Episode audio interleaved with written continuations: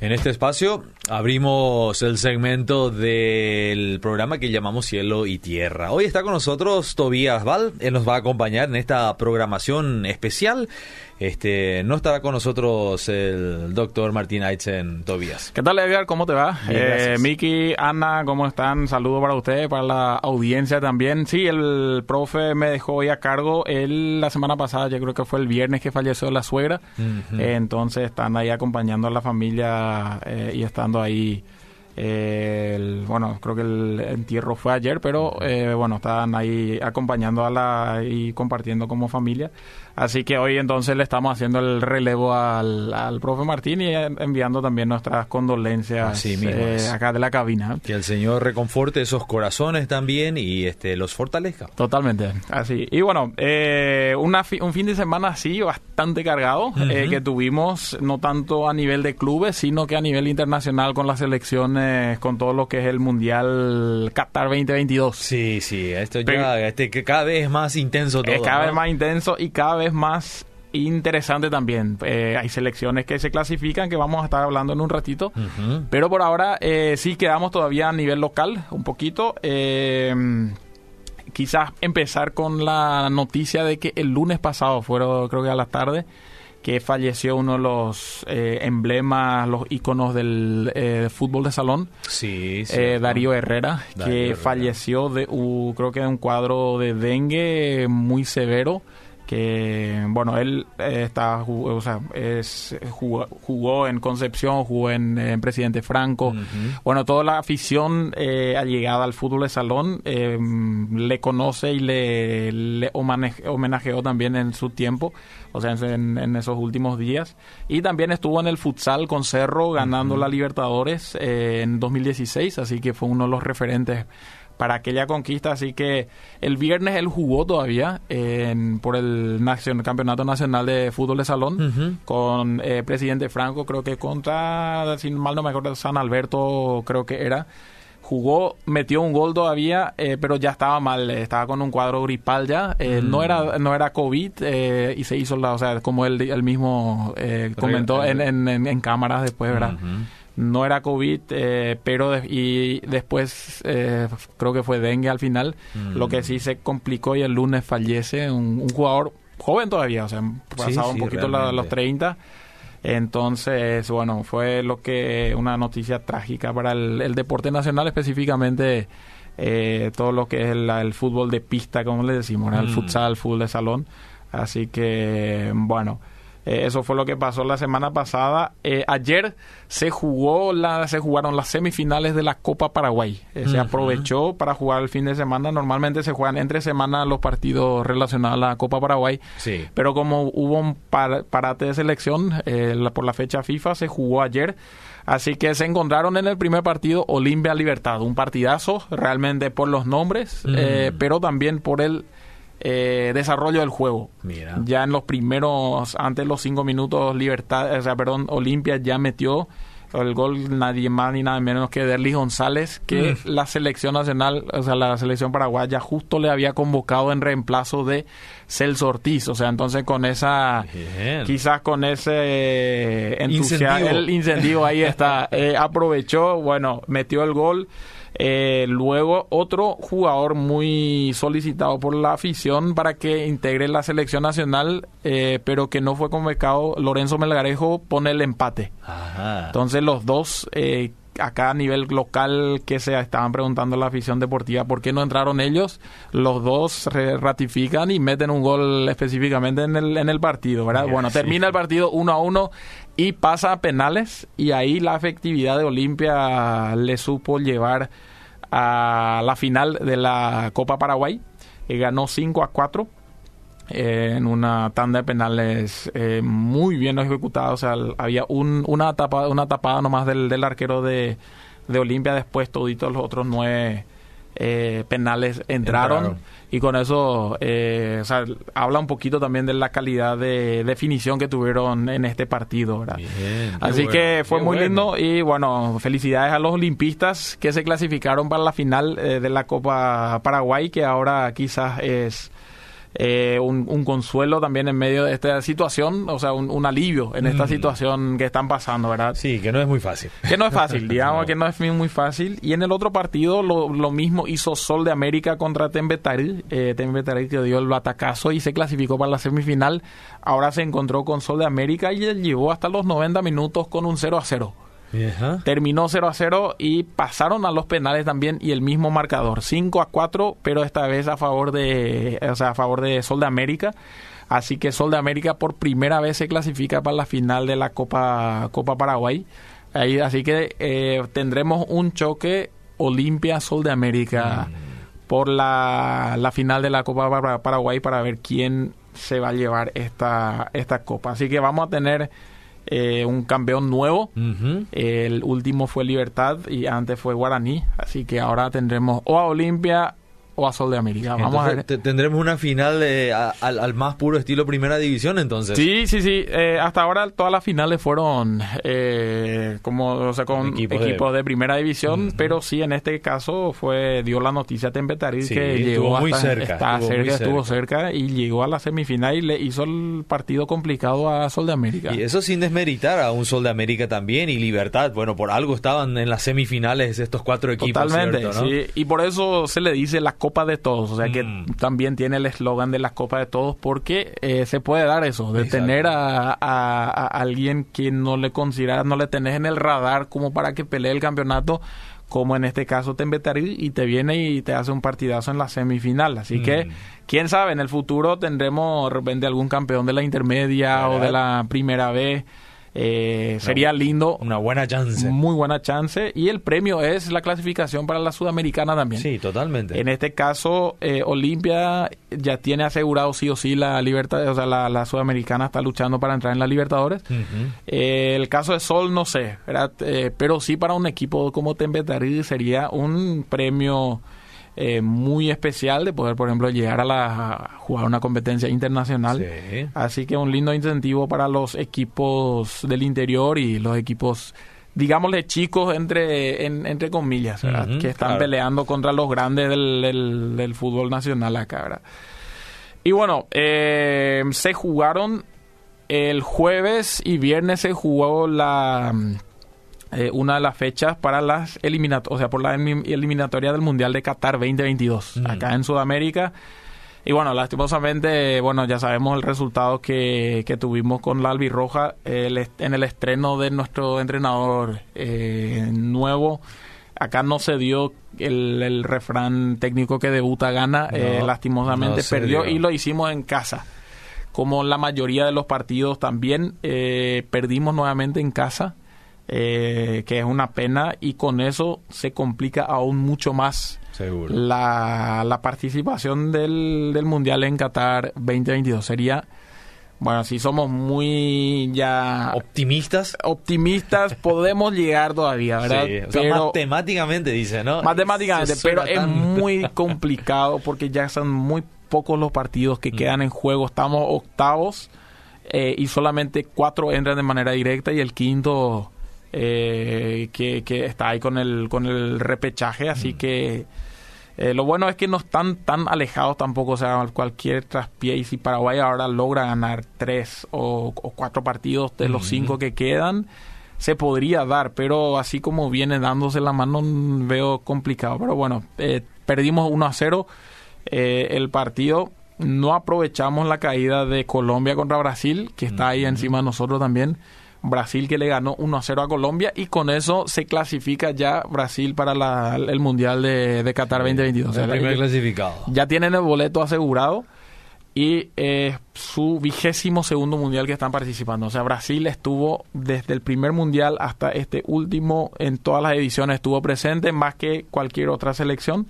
Así que Brasil le tenemos ya asegurado eh, era cuestión de tiempo nomás, o sea, ya era claro eso, pero bueno, ahora matemáticamente ya está eh, clasificado. Ecuador hizo lo mismo con Venezuela, le ganó 1 a 0 en, en Quito, eh, y ahí, bueno, Ecuador que anda muy bien también, con una selección muy joven, pero que están ahí terceros y muy bien posicionados como para clasificarse también para el próximo Mundial. Perú le goleó a Bolivia 3 a 0 con eso también se mete un poco en la lucha, por lo menos por el repechaje. Y Argentina le ganó en casa a Uruguay por 1 a 0. Entonces Uruguay tampoco, o sea, por ahora está en zona de clasificación, pero está complicado porque no levanta cabeza hmm. y está entre que gana, que pierde, que empata, pero eh, no es tan estable como los, lo eran en eliminatorias eh, pasadas.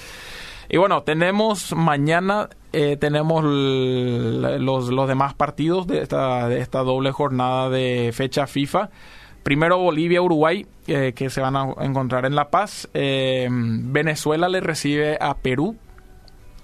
Colombia le recibe a Paraguay, así que Paraguay viaja a, Colombia y ahí a las 20 horas, el horario local nuestro, va a jugar contra Colombia. Esperemos que del batacazo, por lo menos. las eliminatorias pasadas se nos dio, pudimos ganar aquel partido, pero ojalá que esto también sea el, caso esta vez también, ¿verdad? Seguro. Argentina le recibe a Brasil y yo creo que este es el partido atractivo de, la, de toda la fecha FIFA, de toda la jornada. Eh, Argentina-Brasil. En Argentina, eh, recordemos que el primer partido que iban a jugar Brasil eh, y Argentina se suspendió al un minuto de juego. no, perdón, creo que cinco minutos, pero lo que sí en la primera etapa. Mm eh, por las eh, policías sanitarias, o sea, las eh, autoridades sanitarias que entraron ahí, que, que hicieron ahí su show. Entonces, eh, no se jugó el Brasil-Argentina todavía, tampoco no se definió qué hacer. Pero ahora sí se van a encontrar en Argentina, así que a las 20.30. Pero este, este, partido no es el de regularización. No es el de regularización, sino que el que era correspondía ahora también para jugar. Exactamente. Entonces Argentina-Brasil a las 20.30. Y Chile que levantó cabeza con aquella victoria ante Paraguay en Chile. Eh, viene ganando tres partidos seguidos ahora.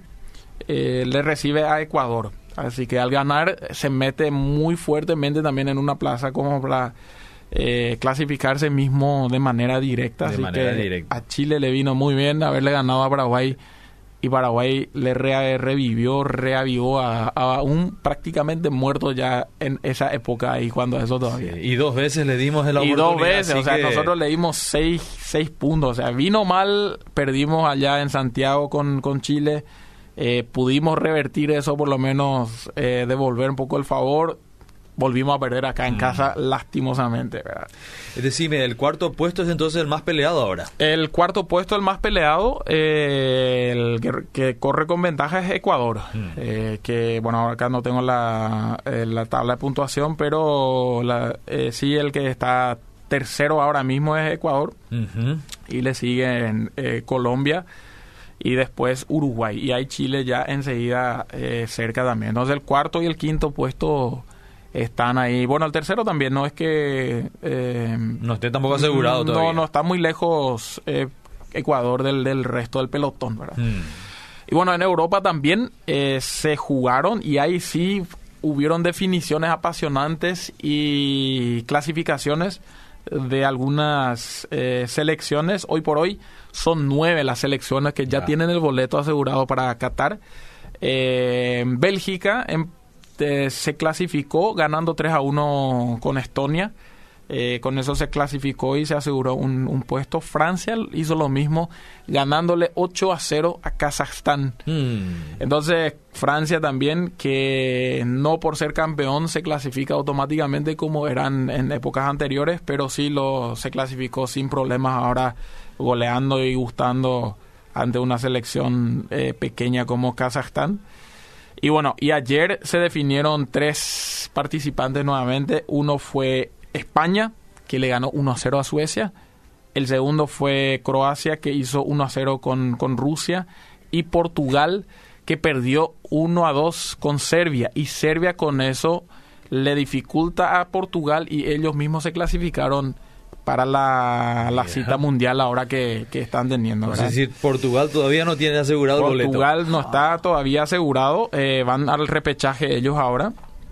Pero Serbia se dio una, una cosa importante, interesante. El jugador que en el minuto 90 marcó el 2 a 1 con lo que aseguró la, el boleto eh, es Mitrovic. Mitrovic, el apellido Mitrovic. Hace un año él había fallado un penal, con lo que su selección serbia no pudo participar en la, en la Euro. Ok. Eh, él marca el gol ahora y es el reper- la revancha que te suele dar el, el deporte y El el fútbol. Él marca el gol con la que su selección se clasifica al, eh, al mundial. Así que las vueltas que da eh, el fútbol. Así que bueno, rápidamente los clasificados hasta ahora son Qatar, Alemania, Dinamarca, Brasil, Bélgica, Francia, Croacia, España y Serbia.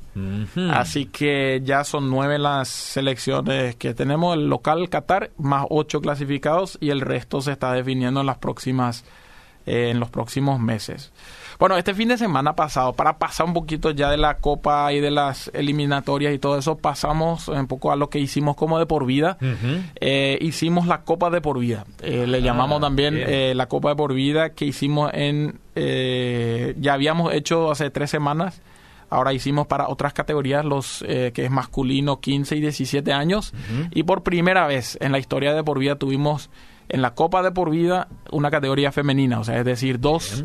Así que el, el fútbol femenino le tuvimos presente ahí también y por primera vez tuvimos ahí a, a chicas participando y compitiendo también. Fue muy Qué lindo ver eso, eh, ver el entusiasmo de las nenas y las señoritas eh, participando de esa competencia, eh, haciendo todo lo posible para ganarse, eh, llevar en su casa un trofeo de la Copa de por vida. Así que felicitaciones a las chicas que estuvieron y fueron las valientes que se inscribieron y participaron. Y eh, sí, fue un evento muy interesante. Tuvimos un mensaje evangelístico en medio donde siempre tratamos de que haya un mensaje evangelístico. Tuvimos personas que recorrieron y mientras que se estaba jugando estaban hablando, repartiendo folletos, eh, tratando de encaminar las conversaciones con los jugadores que estaban esperando, con los padres para llevarles hacia, eh, a- a- bueno, con el mensaje del, del Evangelio, ¿verdad? A- Exacto. a las personas. Así que tratamos de que todos eh, los eventos que hacemos tengan esa eh, connotación de presentar el Evangelio. ¿verdad? Qué bueno. Eh, bueno, ya pasamos bastante eh, tiempo, pero sí, el- una de las cosas que en todas las competencias, ya sea en la Copa de por vida o en las competencias de barrio o en la eliminatoria o en el mundo del, o sea, en el mundial, lo que siempre vas a encontrar es el reclamo a los árbitros. Sí, el, totalmente. Epa, profe. Sí, ¿verdad? cuando no estás de acuerdo con la no está- decisión. y, y mayormente no está de acuerdo, ¿verdad? Es- el árbitro tiene la, la difícil eh, situación y responsabilidad de impartir justicia y sí, así, sí o sí a una parte le gusta y A a la otra parte no le gusta que se ven afectados, ¿verdad? Siempre. Siempre es así, eh, ni con el VAR ni con nada, eso cambió, eso sigue. Eh, así que siempre el fallo arbitral y el reclamo de los entrenadores, los jugadores al, al árbitro, tenemos y va a haber y va a seguir siendo. Y el famoso EPA profe, ¿verdad? Eh, bueno, la Biblia nos habla de que va a haber una situación y de que hay una situación en donde nosotros nos vamos a presentar y Jesús advierte de que va a haber muchas de esas situaciones donde personas van a decir, epa, profe. ¿Qué Y yo, pasó aquí? ¿Qué pasó? Y yo quiero leer para que, que me entienda la audiencia y que vea un poco la relación. Lo encontramos en Mateo 7, 21 al 23. Entonces, los que están ahí eh, al otro lado del, eh, del dispositivo, de la radio, eh, que si, si tienen una Biblia a mano, pueden buscar Mateo 7, 21 al 23. Y dice así, no todo el que me llama Señor, Señor, entrará en el reino de los cielos. Solo entrarán aquellos que verdaderamente hacen la voluntad de mi Padre que está en el cielo. El día del juicio muchos me dirán, Señor, Señor, o Epa, profe, profetizamos en tu nombre, expulsamos demonios en tu nombre e hicimos muchos milagros en tu nombre, pero yo les responderé, nunca los conocí. Aléjense de mí, ustedes que violan las leyes de Dios, hacedores de maldad en otras eh, traducciones. El árbitro y el entrenador tienen funciones específicas. El árbitro no hace los cambios, no le da instrucciones a los jugadores de cómo tienen que pararse, cómo tienen que definir una jugada. Y el eh, entrenador no tiene como su responsabilidad, como su función, el impartir justicia. El árbitro, eh, o sea, eh, perdón, el entrenador quiere entrar y entra tantas veces en querer hacer ese rol que hace el árbitro, de definir qué es justo y qué no es justo, ¿verdad? Y ahí es donde entra el reclamo, epa, profe, ¿verdad? Esto no fue correcto, eh, te equivocaste ahí, puede ser, muchas veces sí, el árbitro se equivoca, pero en sí la función del entrenador no es impartir justicia. Correcto. Interesantemente en esta, en esta, en este pasaje también hay funciones y vemos que esta, que van a haber muchos que en ese día van a decir Señor, Señor. Y vamos a ver a personas que hicieron la función o hicieron los mismos, eh, las mismas obras que Jesús hizo. Por ejemplo, el expulsar demonios, eh, hacer milagros en su nombre, eh, en profetizar, todos son hechos que Jesús hizo, que personas están repitiendo y van a seguir repitiendo esas mismas acciones. Pero el hecho de expulsar demonios, el hecho de hacer milagros, el hecho de profetizar, no garantiza el cielo, no garantiza un lugar eh, en el cielo.